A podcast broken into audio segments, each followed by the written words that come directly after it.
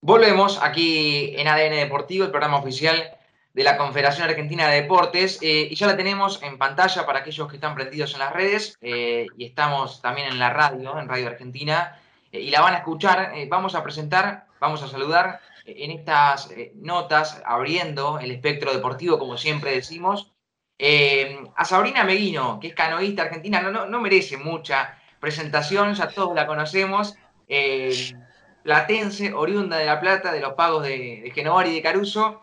Sabri, ¿cómo te va? Buenas tardes. Qué lindo saludarte. ¿Cómo andan? Bien, no digas platense porque si mi abuelo estuviera en vida se me envió. Ensenada, te pido. Es de Ensenada, es de Ensenada. Siempre, A La Plata fui a nacer, nada más. Me Vecina. Los platenses decimos que, que Berizo y Ensenada también es de La Plata, ¿no? Pero no, no es así. Eh, somos de apropiarnos cosas que no corresponden. Hemos escuchado eso, es verdad. Pero yo tengo una historia así medio vaga de que los terrenos se le cedieron desde Ensenada a La Plata. Así que ojo, habría que investigar, averiguar bien. Ojo, Upa, bueno, hay, hay un entramado entonces importante para conocer. Sabri, ¿cómo estás vos? ¿Cómo, en qué etapa te encuentro? Yo siempre les digo a los entrevistados, cuando arrancamos las notas, eh, Ariel y, Santi ya me conocen, que la cuarentena, una persona pasa por tres etapas, pasa por una o puede pasar por dos, que es que ya se adaptó, que no se adaptó aún después de 100 días y que aún se sigue adaptando. ¿En cuál estás vos? Eh, yo ya pasé de adaptarme a tener que volver a adaptarme, porque, bueno, a mí por suerte desde el municipio, eh, bueno, Secretaría de Deportes, CENAR, hicieron un, la verdad que hicieron un mix de, presión por todos lados y logré tener el permiso para salir a remar. Así que hace tres días, hoy sería mi cuarto día en el agua, eh, así que me estoy adaptando, estoy empezando otra vez con, bueno, salí, yo pensé que estaba en el agua en el verano y ahora volví al agua en pleno invierno, o sea que ya me está jugando en contra. Em, es como empezar de cero.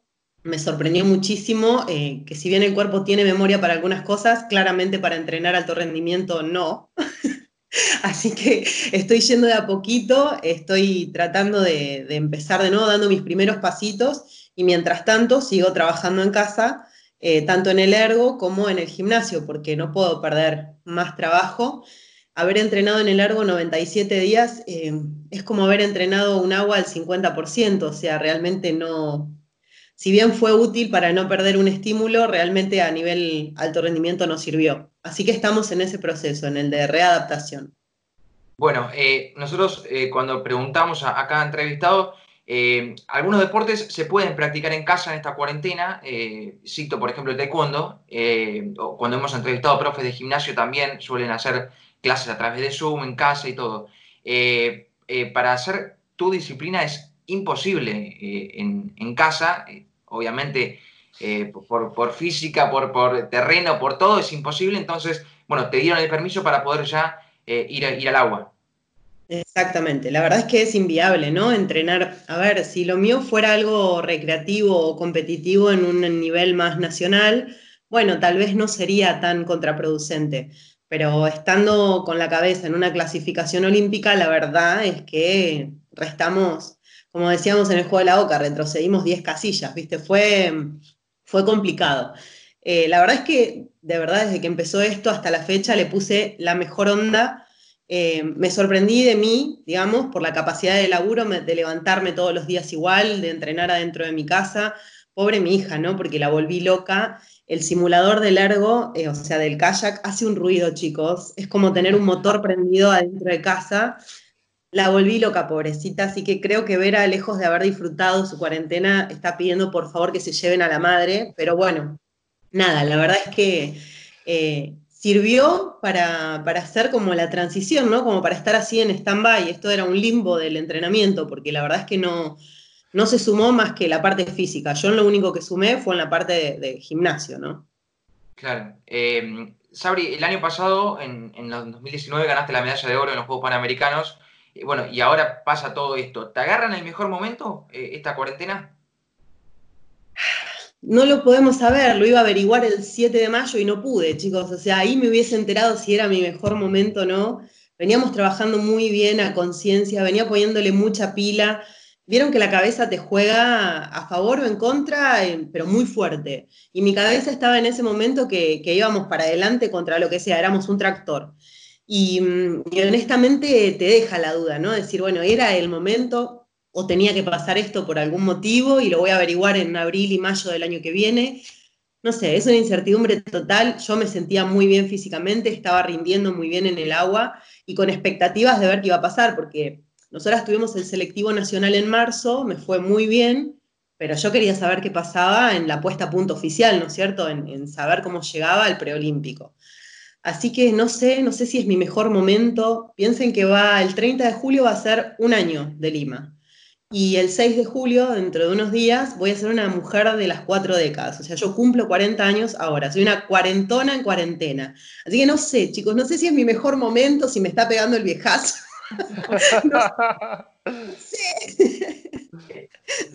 Sabri, y para, para, el año que viene, ¿cómo te ves? Si bien, bueno, es muy reciente hablar de esto y como eh, por ahí uniendo lo que vos recién decías, eh, se posponen para el año que viene en Tokio los Juegos Olímpicos. Eh, imagino que, y tomando lo que vos dijiste al principio de el, cuerpo no se puede adaptar a, un deportista de alto rendimiento, dijiste, es, es complicado. Hay cosas que se pierden y ya está. Claro, ¿Y, cómo se vuelve la rutina en tan poco tiempo? Porque es muy poco lo que queda para los Juegos Olímpicos, si se quiere. Mira, la verdad es que creo que es mucha voluntad, muchas ganas, salir a saber que, vas a cagarte a palo en el agua, con el perdón de la expresión, eh, porque vos pensás que mi bote es inestabilidad absoluta, o sea, lo mío es trabajar en inestabilidad.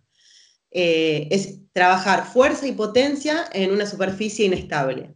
Y honestamente, estos tres días que pasaron me dijeron, vas a tener que laburar, o sea, vas a tener que remarla literal hasta que esto se vuelva a acomodar. Así que la verdad es que va a ser mucha fuerza de voluntad, muchas ganas, tratar de no ponerse negativo, porque la realidad es que vas a querer hacer cosas que no van a salir, entonces tenés que ir preparado y sabiendo que eso puede pasar tomarlo con calma, trabajar a conciencia. De hecho, hoy a mí me llegó la semana de entrenamiento y le pregunté al entrenador, pero yo tengo que hacer esto. O sea, es la misma semana que mis compañeras que ya están remando hace 15 días. Le digo, me parece que tendríamos que hacer como una introducción un poquito más amplia. Bueno, él me dijo, intentalo, anda probando. Nada, yo soy muy conservadora en algunas cosas, a mí me gusta hacer los procesos prolijitos, soy bastante estructurada con eso. Pero bueno, nada, si vino de arriba, la, realidad es que lo voy a intentar. Si él cree y considera que se puede, yo lo voy a intentar. Pero ya te digo, va a ser mucha fuerza de voluntad, mucha mente positiva y tratar de, equilibrar, ¿no es cierto?, lo que vaya surgiendo hasta, hasta lograr esa forma óptima que, teníamos, ¿no?, antes de que arrancara esto. Hola Sabri, Santiago Caruso te saluda. Eh, ¿Cómo, quedó el tema del calendario? Mencionaste recién que para mayo-abril se pasó las clasificaciones para los Juegos. Sí, para el mes de abril el continental. No sabemos ni dónde. Eh, creo que se pasa para los primeros días, 7 y 8, porque recuerdo que era para el cumple de mi hermana, así que más o menos por ahí.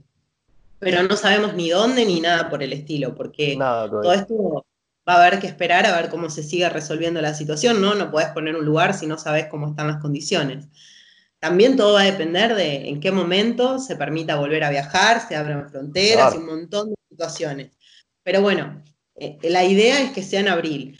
Y en mayo sería el repechaje mundial, que sí, va a tener lugar en Europa, pero bueno, nada, también estamos a la espera de eso. Ese va a ser el del 21 al 23 de mayo. Eh, ¿Y cómo es la situación respecto del resto de las competidores? Porque en muchos otros lados imagino que ya volvieron. Muchos otros lados nunca pararon. Muchos otros lugares eh, simplemente aislaron a los atletas en un lugar desde el inicio del aislamiento y entrenaron como corresponde, aislados. O sea, es duro, me imagino, porque estás lejos de tu familia y un montón de cosas, pero bueno, eh, como todo, cada lugar fue priorizando lo que creía que era importante lugares como Hungría, Alemania, lugares como Australia, simplemente aislaron a los equipos y siguieron entrenando sin parar. Em, lugares como por ahí Nueva Zelanda, yo por ahí te hablo de rivales más directos, ¿no? España y eso sí cortaron y después eh, reanudaron sus actividades normales porque tuvieron la, suerte que, bueno, que a España le agarró el verano, así que en ese sentido zafaron Nueva Zelanda, por lo visto, hicieron las cosas muy bien, así que reiniciaron. Y lo que es América, que son mis contrincantes directas, em, en teoría pararon muy poquito. Yo sé que México directamente lo que hizo fue desarmar el concentrado, pero mandó a cada atleta a su casa con permiso para bajar al agua. O sea que las chicas no pararon nunca a estar en el agua. Em, y Canadá, bueno, no se sabe mucho, pero yo sí sé que no pararon. Así que, en definitiva, eh, mis contrincantes directas no dejaron de entrenar, no tuvieron esta situación así como la tuve yo, por ejemplo. Bueno, mis compañeras ya hace por lo menos 15, 20 días que están entrenando, así que eso también para ellas es una ventaja. Em, y sumale que me sacan como 10 años de juventud, así que estamos jodidos, chicos. Voy a tener que ponerle mucha pila. Pero vos tenés 10 más de experiencia, Sabri. Hay que verlo, sí, hay que ver el vaso medio lleno, es verdad. Eh, ¿Y cómo es el protocolo para, volver al agua? Nada, lo mismo que para todo el mundo. Tengo que tener mis propios elementos para, desinfección, jabón, tengo que tener el, el alcohol en gel o líquido como fuera tengo que ir vestida directamente para entrenar, eh, bajar al agua, cumplir con mi entrenamiento, desinfectar todo cuando bajo, vestirme dentro de mi espacio de canotaje, no, no puedo usar vestuarios ni nada por el estilo. Em, o sea, sacarme la ropa mojada, meter todo en la mochi, cerrar e irme a mi casa siempre con el barbijo, etcétera, ¿no? Eso es, es todo el tiempo igual. Tengo que tener mi propio elemento para tomar agua, no puedo cargar agua de ahí, no puedo estar en contacto con los empleados del club que simplemente están cumpliendo una guardia, o sea, los empleados no pueden trabajar, pero están, cumplen guardias de seis horas como para que el club no esté solo, eh, así que nosotros no nos podemos cruzar, se pegó en el club mi declaración jurada en donde me hago responsable de cumplir con todas estas normas, eh, se pegaron mis horarios de trabajo, que es un estimativo entre las 10 de la mañana y las 4 de la tarde, para que cada empleado sepa que yo puedo aparecer en ese horario y si me ve me saluda de lejos, pero bueno, también tiene que haber alguien que sepa que yo bajo al agua, porque la situación es complicada, en el río no hay nadie. Eh, bueno, de hecho el sábado la prefectura naval me, me abordó amablemente y me pidió que me retirara del agua. No importó que le explicara que yo tenía el permiso, qué sé yo, a ellos no les llegó nada por escrito, entonces me volvieron a mandar al club. Así que se supone que para hoy ya alguien les mandó una notita, un mail, una llamada telefónica para que esté todo legal. Eh, me voy a enterar hoy, si me mandan de nuevo o me llevan presa, porque capaz que dicen, esta insiste, la vamos a meter adentro. Vamos a ver. Esperemos que no. Desde lo anímico, Sabrina, Ariel Chita Lodoña te saluda. ¿Por qué etapa pasaste en estos 100 días? Mirá, viste que dicen que las mujeres somos bastante complicadas en cuanto a emociones, ¿no? Eh, arranqué, la verdad es que arranqué bárbaro, o sea, fui muy consciente de la situación desde el principio, o sea, no era algo que me estaba pasando a mí, no lo tomé personal, esto era algo súper mundial, así que la verdad es que fui muy consciente de la situación y fue la que más insistió para venir a casa, o sea, yo tengo a mi hija, así que al cuerpo técnico le dije, bueno, miren, no sé cuándo van a cortar, pero yo me voy, esto así no puede seguir, yo no puedo dejar a mi hija en casa, no sé qué está pasando, yo a ver, allá la había llamado y no la estaba dejando ir al colegio, donde todavía no había empezado la, situación grave.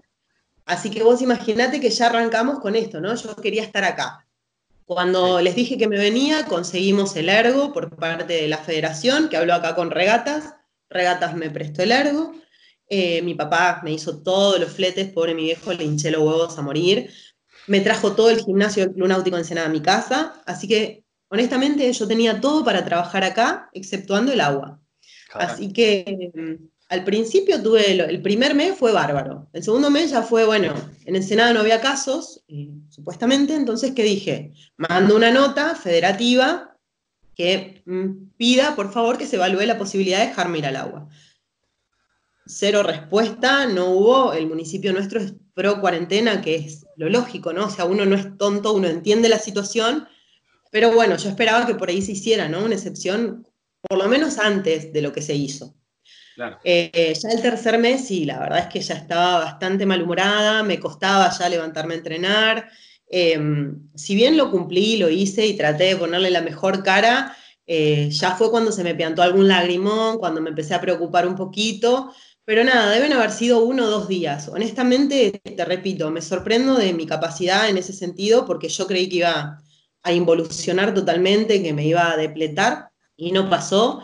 Así que en realidad la verdad es que pude pasar una, buena cuarentena, no puedo, no puedo negarlo, tuve a mi hija, tengo comida, estoy en mi casa, vi la situación de otras personas y la verdad es que si yo me quejara sería totalmente egoísta. Eh, así que la verdad es que la pasé lo mejor que se pudo.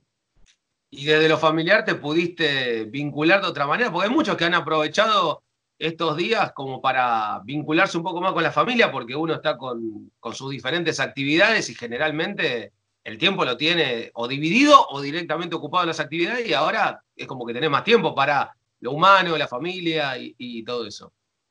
Mira, en realidad nosotros somos muy familiares, o sea que yo soy, si estoy en casa, por ahí los domingos se come de la abuela, si estoy acá, bueno, eso no se hizo ahora, pero sí siempre estoy en contacto con la familia. O sea, yo tengo un grupo de mis primas y mis hermanas, o sea, somos como 11 minas en el grupo. Después tengo un grupo de la familia específico.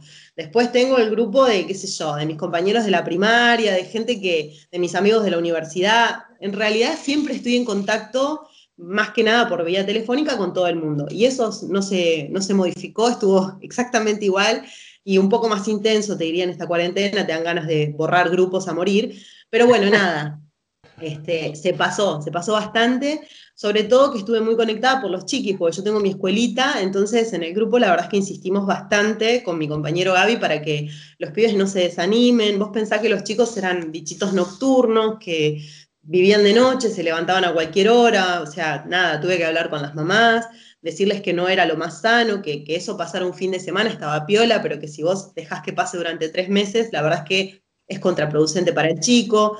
Eh, así que nada, estuvimos muy en contacto tanto con la familia como con, con mis amigos, de la misma manera que lo hago usualmente, ¿no? Vía redes, porque es cierto, uno no está, eh, a la única que disfruté a pleno es a Vera, que no sabemos si ella puede decir lo mismo, pero bueno. Eh, Después le hacemos una nota y le preguntamos. Yo te diría, ahora duerme, duerme y me escucha hablar, así que otra vez debe estar diciendo, bueno, se llevan a esta mujer. Tenía todo el derecho a dormir sin esta, está bien, no hay problema. Eh, em, leí una nota tuya a principio de año que habías hecho que decía que, que evaluabas la posibilidad eh, del retiro, ¿no? Eh, por la edad, porque vos ya estabas cansada, llegabas a tu casa, te costaba arrancar. No te quiero retirar ni mucho menos, pero te quiero consultar si ha cambiado esa decisión en esta cuarentena, siguiendo con la pregunta, Ariel, si has eh, reevaluado esa posibilidad, ¿no? Mirá, el retiro está vigente desde 2012 más o menos, o sea que soy una ah, mentirosa. Son los chascareros lo vemos. No sé, estamos viendo las situaciones que yo siempre digo lo mismo, yo ya estoy grande para esto, eh, lo siento en el cuerpo, en la cabeza te va diciendo porque ya no te quedas en casa, te dedicas a ser mamá, a laburar como una mamá normal, digamos, pero bueno, después eh, pones en la balanza y qué sé yo, cuando me tocó vivir Lima dije, no, ¿por qué me voy a retirar? Si todavía puedo hacer estas cosas, olvídate, ¿entendés? No importa, si hubiese quedado quinta en Lima, hubiese sido fantástico igual, no sé cómo explicarles. Entonces nada, después de toda esa movida que hubo de, la mayor medallista, porque la verdad es que yo no tenía ni idea de eso, o sea, me enteré por, porque salió en, los medios, em, y dije, wow, o sea, para tener esas medallas hace años que estoy haciendo esto, tengo que haber ido a varios juegos, o sea, la pucha que estoy vieja. Y bueno, pero si hice todo eso, ¿quién te dice? El 2023 está acá nomás, o sea, un juego más, que no sabés lo que puede pasar. Así que no sé, chicos, no sé, yo voy pasito a pasito, si el cuerpo me lo permite y un sin más, le voy a, le voy a sacar. Todavía hay cuerda en el, en el ovillo este, así que vamos a ver qué onda. Nada, ya te digo, voy paso a paso, capaz que te digo esto, mañana me lesiono y tengo que dejar toda la miércoles, eh, que no es algo que no pueda pasar. Así que por eso también trabajo con precaución, muy cuidada, un gimnasio muy prolijo y diferente al de las chicas, ¿viste? Trato de, ir midiendo y de ir sabiendo, ¿no? Que uno ya cumple 40, no, no es broma. Este, así que nada, por ahora... Yo ya lo pasé, así que no, no es broma. La realidad es que... Lo vamos a seguir intentando, por ahora lo vamos a seguir intentando. Mientras el cuerpo me lo permita y la cabeza acompañe, vamos, vamos a ir para adelante. Pero si tanto Sabrina como Ariel están hechos unos pibes, por favor. Eh, Sabri, ¿y te sentís reconocida como tal? gracias, gracias. ¿Te sentís reconocida como tal, como la máxima medallista de los Panamericanos en Argentina? no sé qué se necesita que hagan para que te reconozcan. O sea, mira, yo creo que me di a conocer recién, eh, y, está mal decir me di a conocer. Yo creo que me hizo dar a conocer Gonzalo Bonadeo en 2011, cuando me empezó a nombrar en Guadalajara. Eh, creo que a partir de ahí eso hizo que otros periodistas por ahí se interesaran en, mi historia, en mi carrera y en estas cosas pero viste que nosotros aparecemos cada cuatro años, no, es un deporte que, se siga permanentemente ni que esté en, las pantallas de televisión. Entonces, en definitiva, creo que, el canotaje por ahí no está, no está en tapa de diarios y revistas, excepto cuando pasan estas cosas.